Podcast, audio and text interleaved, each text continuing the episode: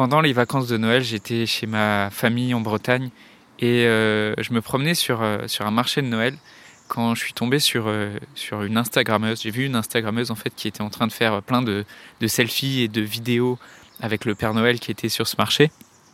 Elle dansait avec lui, elle le prenait dans ses bras et à, à, tel point que même le Père Noël avait l'air un peu désemparé. Ce qui, ce qui s'est passé, c'est qu'une fois que la caméra a été coupée, le contact humain avait disparu et avait laissé place à une forme d'indifférence, comme si une fois que la, caméra était coupée, bah, toute cette proximité, toute cette chaleur humaine qu'elle avait avec le Père Noël, euh, ça disparaissait pour juste aller euh, monter cette vidéo et, finalement les personnes qui sont autour d'elle, elles n'y prenaient pas trop attention.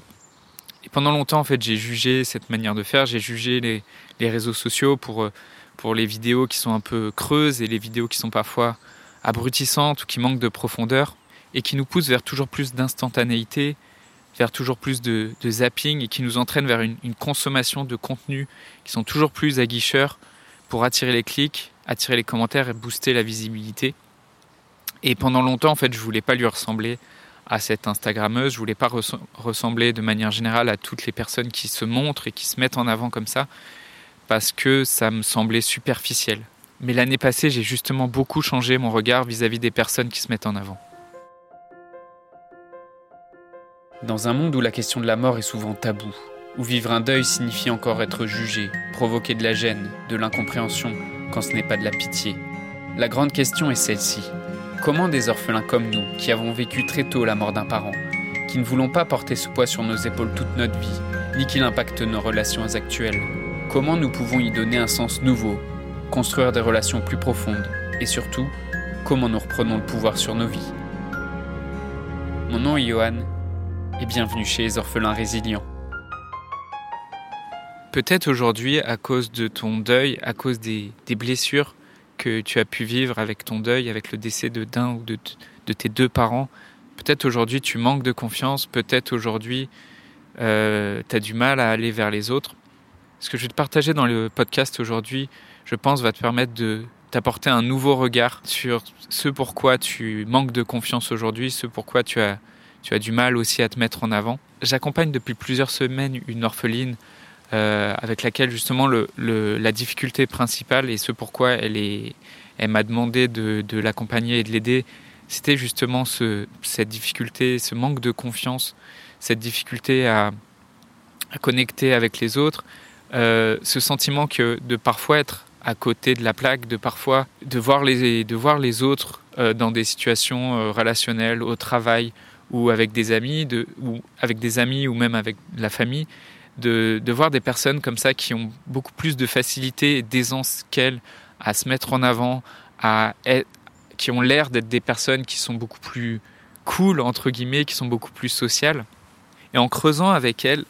sur euh, son rapport avec ces personnes. Ce que j'ai compris et une lecture euh, de la situation que j'ai compris et que je lui ai partagée, c'est que fondamentalement, en fait, elle avait du mal à se mettre en avant parce qu'elle-même, en fait, elle jugeait les personnes qui se mettaient en avant. Et ça, c'est quelque chose qui a, beaucoup résonné en moi parce qu'en fait, pendant longtemps, en fait, j'ai jugé les personnes qui se mettaient en avant, j'ai jugé, euh, jugé les personnes qui, euh, qui prenaient des risques parce que je trouvais que parfois ces personnes-là faisaient des choses un peu stupides, que les personnes courageuses ou les personnes qui se mettaient en avant, euh, notamment les, personnes, les, dragueurs, les séducteurs ou les personnes qui, comme ça, avaient montré énormément de confiance en, en elles, je les jugeais parce que je considérais que, en fait, euh, souvent, ça cachait une naïveté, ça cachait quelque chose de, que je trouvais un peu stupide. Et en fait, je me suis rendu compte, et c'est aussi ce qui se passait pour cette orpheline, que, euh, que en fait, au même degré où à l'extérieur de moi, j'étais en train de juger ce trait de caractère qui est de, d'être confiant, d'être, de d'oser se mettre en avant, et qui est un trait de caractère que souvent en fait on qualifie d'égoïsme. En qualifiant ce, ce trait de caractère d'égoïsme, et en fait on s'interdit, on se juge soi-même pour pour pouvoir être égoïste, pour pouvoir se mettre en avant. Et le problème, c'est que tant que tu juges les autres à l'extérieur pour être égoïsme, tant que tu juges les autres à l'extérieur qui se mettent en avant, eh ben c'est normal que ça soit difficile pour toi de te mettre en avant, c'est normal que tu, tu manques de confiance en toi parce que fondamentalement, à l'intérieur de toi, tu n'as pas envie de ressembler à ces personnes qui démontrent une très grande confiance en eux, au moins à l'extérieur, euh, qui, qui, prennent des risques, qui, qui, font des choses qui peuvent te sembler parfois stupides. Et donc la, première des pierres à poser, le premier, le premier petit pas à faire, si aujourd'hui tu manques de confiance en toi et si ce que je te partage, ça fait écho chez toi, que tu as l'impression que à certains moments justement tu, tu, juges et tu trouves que les personnes autour de toi se comportent de manière égoïste, euh, bah, le premier petit pas à faire, c'est déjà te, de t'interroger et de voir de quelle manière en fait c'est la façon dont tu juges ces personnes t'empêche peut-être toi de te mettre en lumière, de te mettre en avant, t'empêche aussi de, de juste mettre ton regard sur euh, sur tes forces, sur ce qui fait de toi une belle personne et qui, bah, qui vaudrait peut-être le, le coup d'être partagé, d'être mis en lumière devant les autres personnes. Et l'autre pas que je t'invite à faire, c'est bah, peut-être simplement de, de, de, mettre un peu de distance aussi avec ce jugement envers les autres personnes que tu qualifies d'égoïstes. Parce qu'au même niveau où, où tu les qualifies d'égoïstes, tu t'interdis toi de pouvoir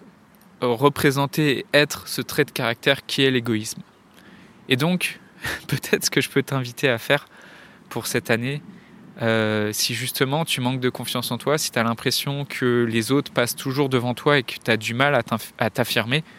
bah c'est peut-être d'accepter en fait à certains moments d'être égoïste et de voir ce qui pourrait se passer. Et accepter d'être égoïste, c'est aussi euh, bah, simplement voir que derrière cette peur de l'égoïsme, en fait, il y a aussi simplement la peur de, de faire des choses qui puissent faire du mal aux autres, en fait. Et ce que je t'invite à voir aujourd'hui, c'est que en fait, tu n'as pas le, tu n'as pas le pouvoir de faire du bien ou de faire du mal aux autres, et que tu peux simplement t'autoriser à vivre qui tu es, à vivre ce que tu as envie de faire, et que,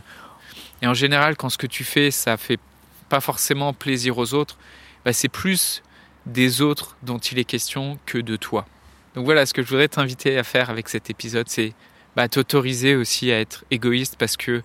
D'autant plus quand on vit un deuil, c'est presque une question de survie en fait. Et c'est j'aime beaucoup cette euh, métaphore du, du, masque à oxygène et que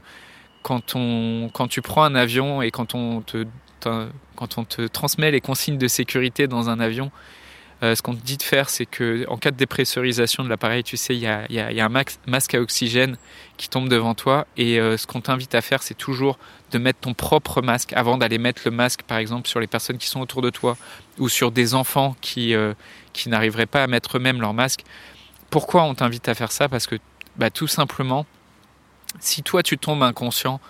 tu es incapable d'aider justement cette personne qui est à côté de toi, qui a plus de difficultés à le faire. Et donc non seulement être égoïste à certains moments, bah, c'est salvateur, c'est une question de survie, c'est te permettre toi de te recentrer et de, de pouvoir respirer, de pouvoir être bien dans ta vie, euh, plutôt que de chercher tout le temps à plaire aux autres et de chercher tout le temps à, à aider les autres alors que la première personne que tu n'arrives pas à aider, c'est toi-même. Non seulement c'est salvateur et c'est une question de survie, mais en plus de ça, si ton intention euh, au final, c'est de pouvoir aider les autres, c'est de pouvoir les soutenir, c'est de pouvoir faire quelque chose qui amène aussi du soutien et de l'aide aux personnes qui sont autour de toi et qui t'entourent. Et ben le premier pas, le premier pas à faire, c'est de commencer par te, c'est de commencer par être égoïste, c'est peut-être faire quelque chose que les autres, que les autres vont pas forcément comprendre de premier abord, mais si tu t'arrives à voir plus large, si tu arrives à mettre de la perspective, si tu arrives à te dire peut-être aujourd'hui ils comprennent pas pourquoi j'ai besoin de prendre soin de moi en priorité, euh, bah, un jour ils comprendront et quand j'aurai retrouvé la, la force, quand j'aurai retrouvé la force et l'énergie et quand j'aurai pris soin de moi en priorité, à ce moment-là, je, serai en, en meilleures conditions pour prendre soin des autres. Si cet épisode te parle, si tu ressens que toi aussi tu as du mal à te, à te faire confiance en toi-même, que tu as du mal aussi à te, à te mettre en priorité, tu as du mal à justement à assumer d'être cette part d'égoïsme qu'on a un peu tous. Ce que je t'invite à faire, c'est à me, partager, à m'écrire un mail dans lequel tu me, partages bah, c'est quoi les, situations, c'est quoi les moments où justement tu as du mal à être égoïste, où tu as du mal à avoir confiance en toi. Euh, je t'invite à me partager ça simplement par mail. Tu peux m'écrire à johan, yohan, y o 2 n orphelin avec un s.fr et ça me fera plaisir d'échanger avec toi. Je voudrais te remercier d'avoir écouté cet épisode. J'espère sincèrement que ce que je t'ai partagé aujourd'hui t'a aidé. Ça t'a aidé, alors assure-toi de le partager avec un autre orphelin qui en a besoin. Pour les prochaines semaines, j'ai décidé de prendre du temps pour discuter avec toi, pour comprendre et clarifier ta situation et pour t'aider à guérir les blessures que tu portes avec toi. Envoie-moi simplement un message sur Facebook. Pour m'écrire, le lien direct c'est m.me slash johan.orphelin et tu retrouves tous les liens en description du podcast. Le podcast Orphelin Résilient, c'est un épisode par semaine le lundi à 8h. Merci encore pour ton écoute. Je te laisse découvrir le sujet du prochain épisode. À très vite. La semaine prochaine, je vais faire un épisode qui m'a aussi beaucoup été demandé, qui fait écho à cette question de d'être égoïste à certains moments et de, de vouloir, cette volonté de vouloir aider les autres. La semaine prochaine, je te partagerai trois conseils pour aider quelqu'un qui vit un deuil.